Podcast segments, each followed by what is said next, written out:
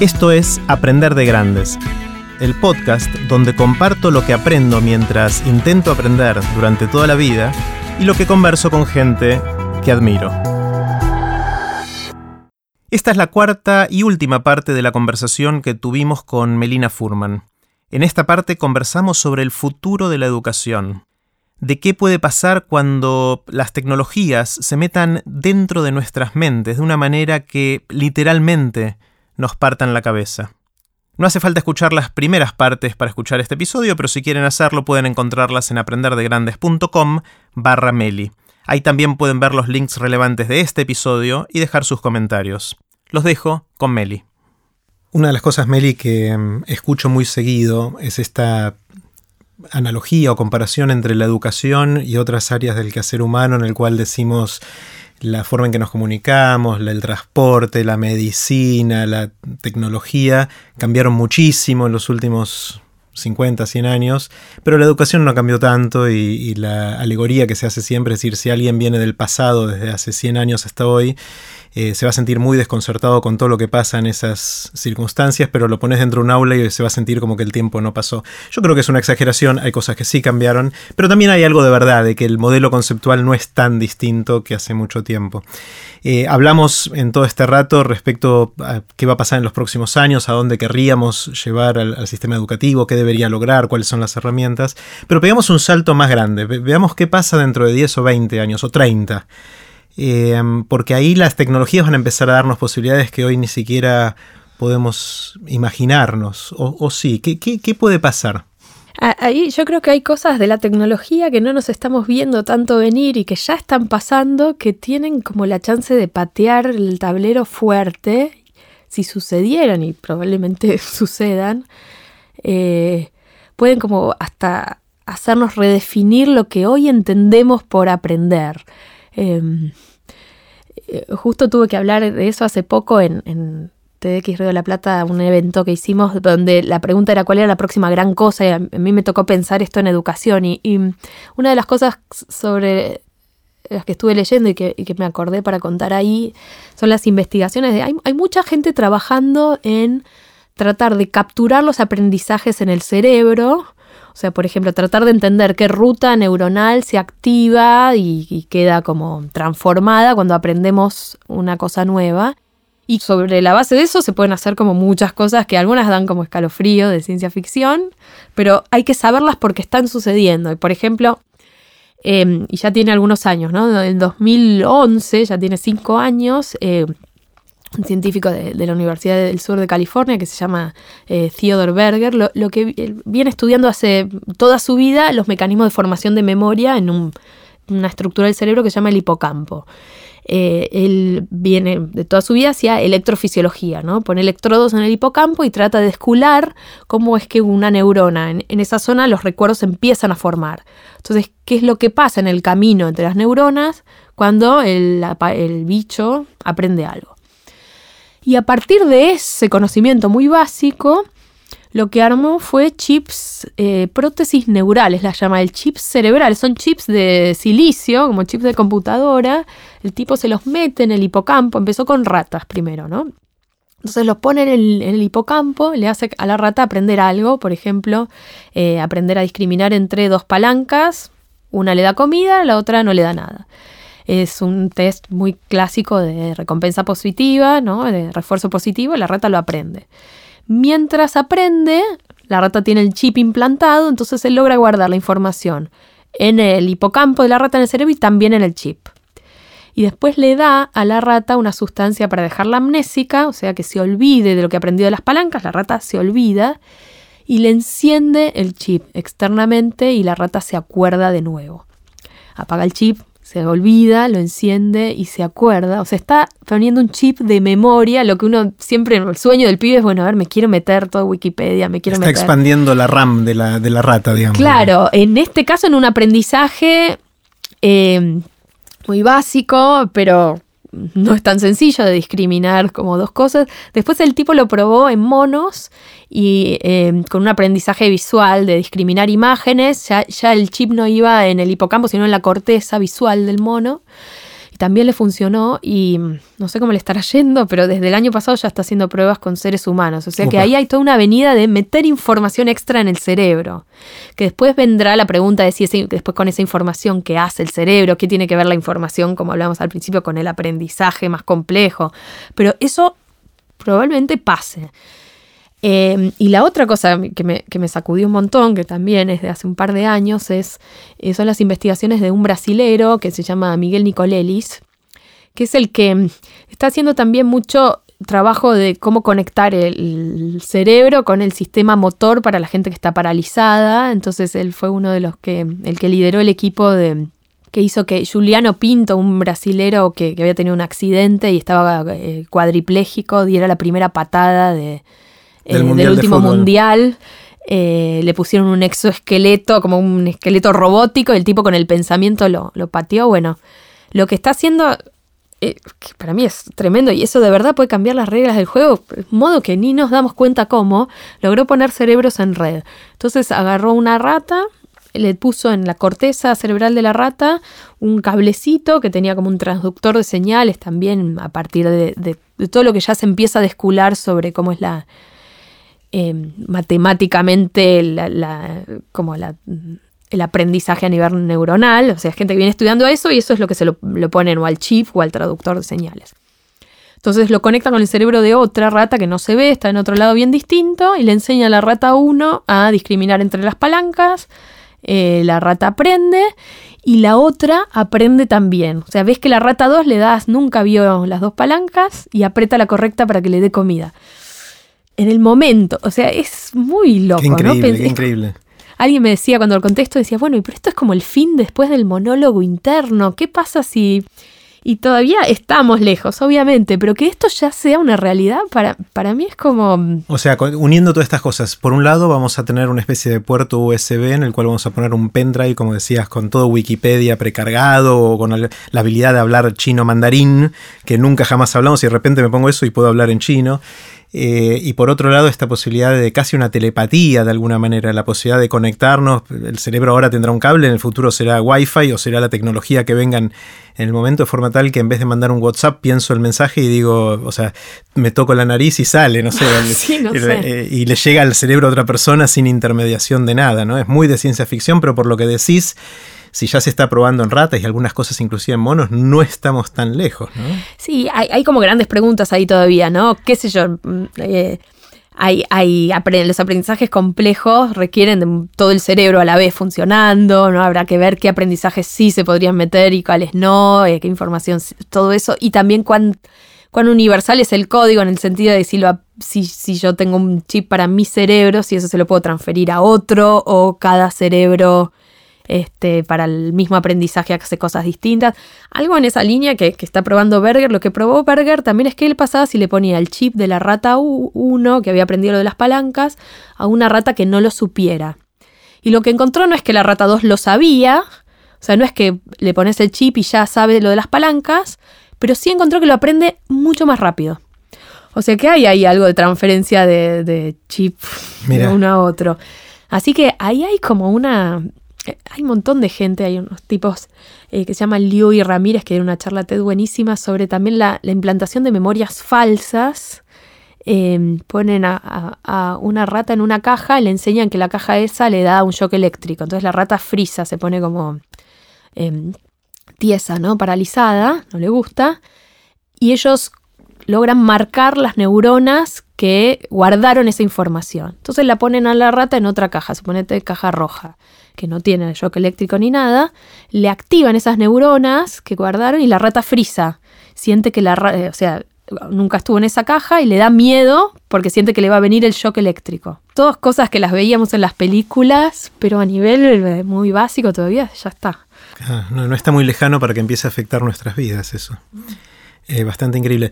Una de las cosas que, volviendo al, quizás al, presente más, más cercano, que probablemente es difícil de no hablar o no mencionar si estamos hablando de educación, es cuáles son las, sobre todo para los chicos que están terminando la secundaria eligiendo qué estudiar, cuáles son las carreras del futuro, cuáles son las, las cosas que, que, van a ser más útiles, más relevantes, que van a ayudar a las personas a realizarse personal, laboralmente en el futuro y todo el debate de qué estudiar y, esas cosas, tanto desde el punto de vista de la gente que toma la decisión como de las políticas públicas, de qué cosas son importantes para el futuro o no. ¿Qué, qué opinión tenés sobre eso? ¿Hacia dónde vamos? Yo creo que, y, pensando también, soy madre y qué quería, qué querría que, que estudien mis hijos, ¿no? Yo, yo soy un poco conservadora tal vez en esto muy en la línea de lo que siento que es el buen pensar.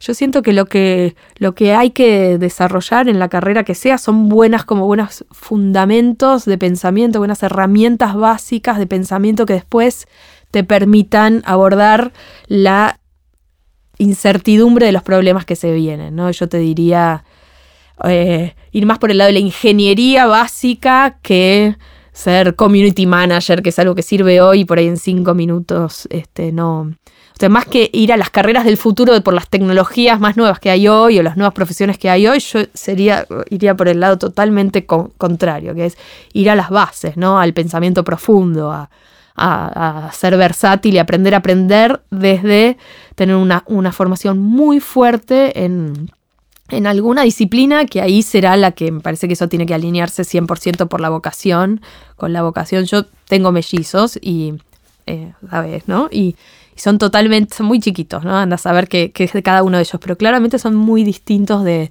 temperamento y de lo que les interesa. Uno es claramente como más artístico y el otro te diría que es como más ingenierito, no sé, qué será de ellos en unos años, pero...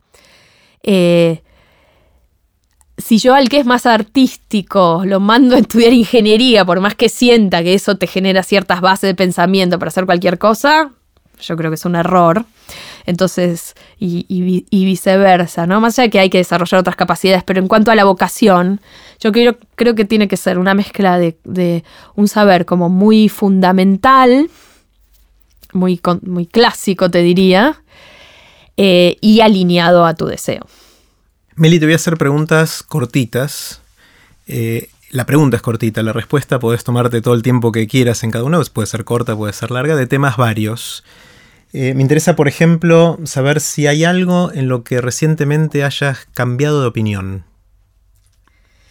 Eh, bueno, hay algo y tiene mucho que ver con el aprendizaje, y yo te decía recién que tengo mellizos.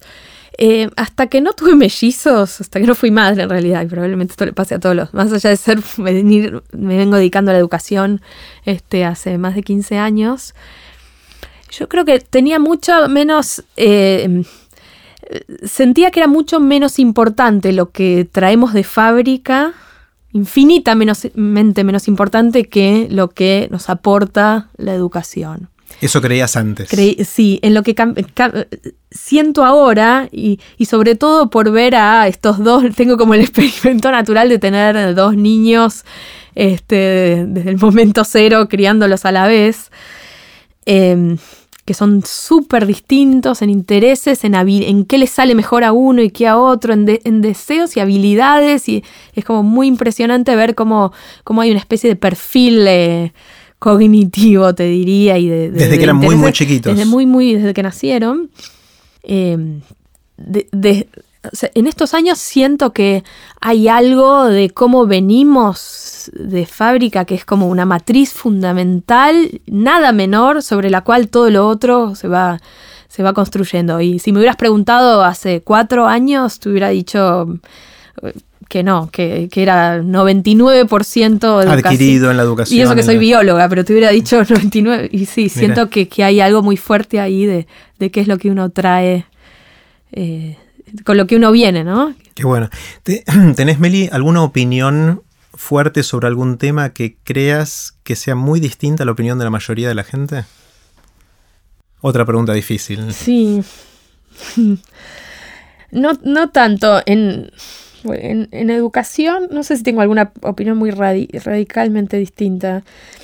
E, en educación debato mucho, no soy la única que lo pienso, pero debato mucho eh, justamente contra esto que, decía al principio sobre qué tiene que, qué, es ser un profesional de la, de la educación, de la docencia, cuánta ayuda, cuánta pista, cuánta herramienta hay que dar al otro para que enseñe mejor. Y me, peleo mucho con los que lo que sienten que, la buena formación de los docentes es como dejarlos eh, libres para que solos, medio como por las suyas, sean profesionales críticos. Me parece que eso es como un error y me da como bronca. Porque hace falta más seguimiento, hace falta ayudarlos. hace, falta ayudar mucho como para cualquier profesión y eso no minimiza. Y yo eh, siento que es distinta esa opinión. No, insisto, no soy la única que la comparte por suerte, pero, pero a mí me, me da bronca la otra opinión porque siento que es como eh, jodida en, términos de, lo, de, lo, que genera ese impacto real en la sociedad.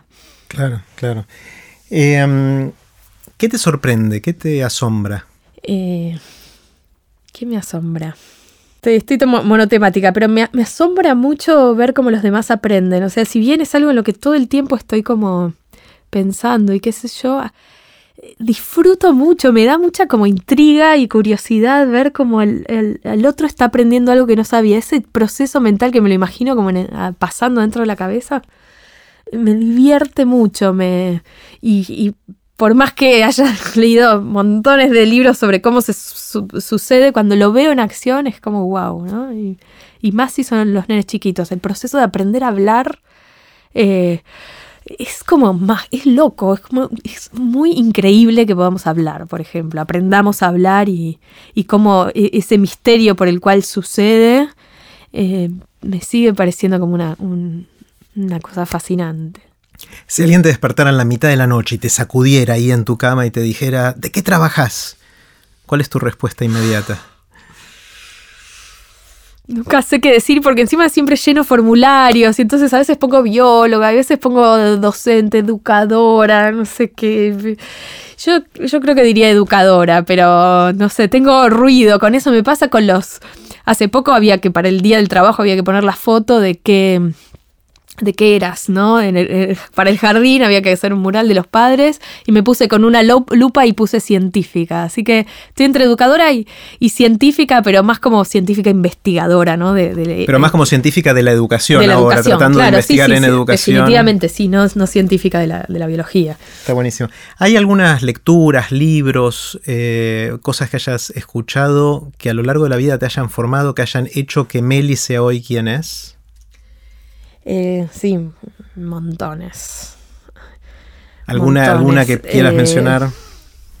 Hay un libro que me, hizo decidir estudiar biología y creo que fue como el puntapié para... Después yo cuando estudiaba biología quería hacer neurociencia, después sentí que, no iba tanto por la neurociencia básica la cosa, pero es un, libro de uno de mis ídolos que es Carl Sagan, eh, que se llama Los, Los Dragones del Edén, que si uno lo lee ahora es como eh, naif por ahí en algunas cosas que decía, pero a mí me partió la cabeza. Él hablaba de, de, de las distintas como etapas evolutivas del cerebro, el cerebro reptílico, nuestro cerebro más interno que controla como nuestras pasiones y comportamientos más básicos, desde el sueño, la vigilia, el hambre, eh, y cómo, cómo, eso se iba complejizando eh, a, lo largo de la evolución. Ese libro fue eh, el, el, que yo estaba pensando si iba a ser médica o biólogo, que yo quiero ser científica, es, esto lo que me fascina. Y después lo que me pasó años después rememorando es que me di cuenta de lo que me gusta más eh, de la ciencia es como contagiarla, no tanto hacerla, ¿no? Y, y por ahí fue él y, muchos otros de Asimov y por ahí más recientes, eh, Oliver Sacks y esos grandes divulgadores de la ciencia a mí me conmueven. y él, él fue uno de los primeros. Está buenísimo. ¿Qué estrategias usás cuando tenés o querés aprender algo nuevo? ¿Tenés alguna, alguna estrategia de cómo abordar esa cosa difícil de acercarte a algo que te es extraño y, tratar de aprenderlo? Eh, eh, depende mucho del tipo de aprendizaje. Hace, poco traté de aprender a tocar la guitarra y, no funcionó muy bien. No, me di por vencida, pero en general sí es algo como no, tan... Eh, lo que en aprendizaje se llama como procedural de cosas de físicas eh, eh, sino más como intelectual, eh, de conocimiento. Primero mapeo todo lo que tengo que, como que organizo primero el, mapa de, todo lo que tengo que, saber de eso, digamos, ¿no? Y, trato de, primero llegar a qué es lo realmente importante. Es parecido como trato de, planificar la enseñanza, hago lo mismo con mi propio proceso. Trato de ver como cuál es como el ABC de lo realmente importante, mapeo como los límites de todas las partes que tengo que saber. Trato de lo importante, como tratar de entender qué significa y después voy como cubriendo los pedazos. No sé si soy clara, pero... Sí, es clarísimo. O sea, como que dividir y conquistar de alguna manera, pero entendiendo la estructura. Claro, me hago como un mapa mental propio de, de qué la va ese tema. Em, voy como al corazón y después veo eh, los bordes. Eh, a, mí me gusta este, este libro de Perkins donde hablaba como distintas maneras de, caminos, ¿no? Para este aprendizaje. Y hay una que, hacemos poco, pero para mí es re importante y, uno lo hace poco porque no le gusta. Pero él dice, bueno, jugar las partes difíciles, ¿no? Si no te sale algo es como darle y darle y darle. No lo hago tanto eso, pero siento que ese es como uno de los caminos también para la práctica, que está como medio...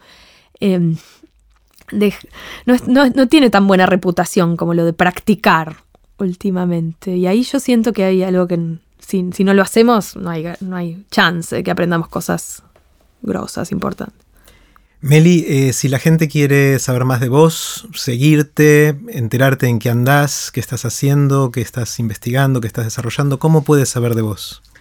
Em, tengo una cuenta en Twitter que uso poquito, que es Meli Furman, arroba Meli Em, yo eh, dirijo un programa de educación en ciencias de la Universidad de San Andrés, eh, que es em, la página web es educación.udesa.edu.ar barra ciencias y ahí voy poniendo mis publicaciones, todo lo que tiene que ver más con educación en ciencias.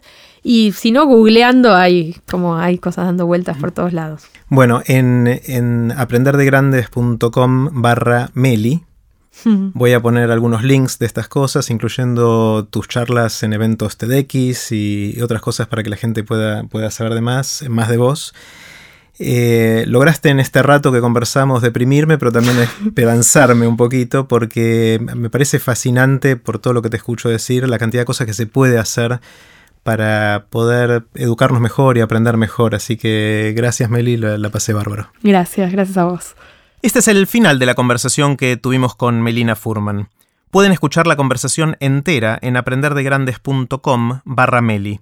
Ahí también puse los links que mencionamos durante la conversación y la charla de Meli en TEDx Río de la Plata que se llama Preguntas para Pensar y que está buenísima. Si quieren que les avise por email cuando publico nuevos episodios, pueden suscribirse en aprenderdegrandes.com. Los espero en el próximo episodio de Aprender de Grandes, cuando les cuente lo que aprendo en mis intentos por seguir aprendiendo durante toda la vida y en las conversaciones que tengo con gente que admiro. Chao.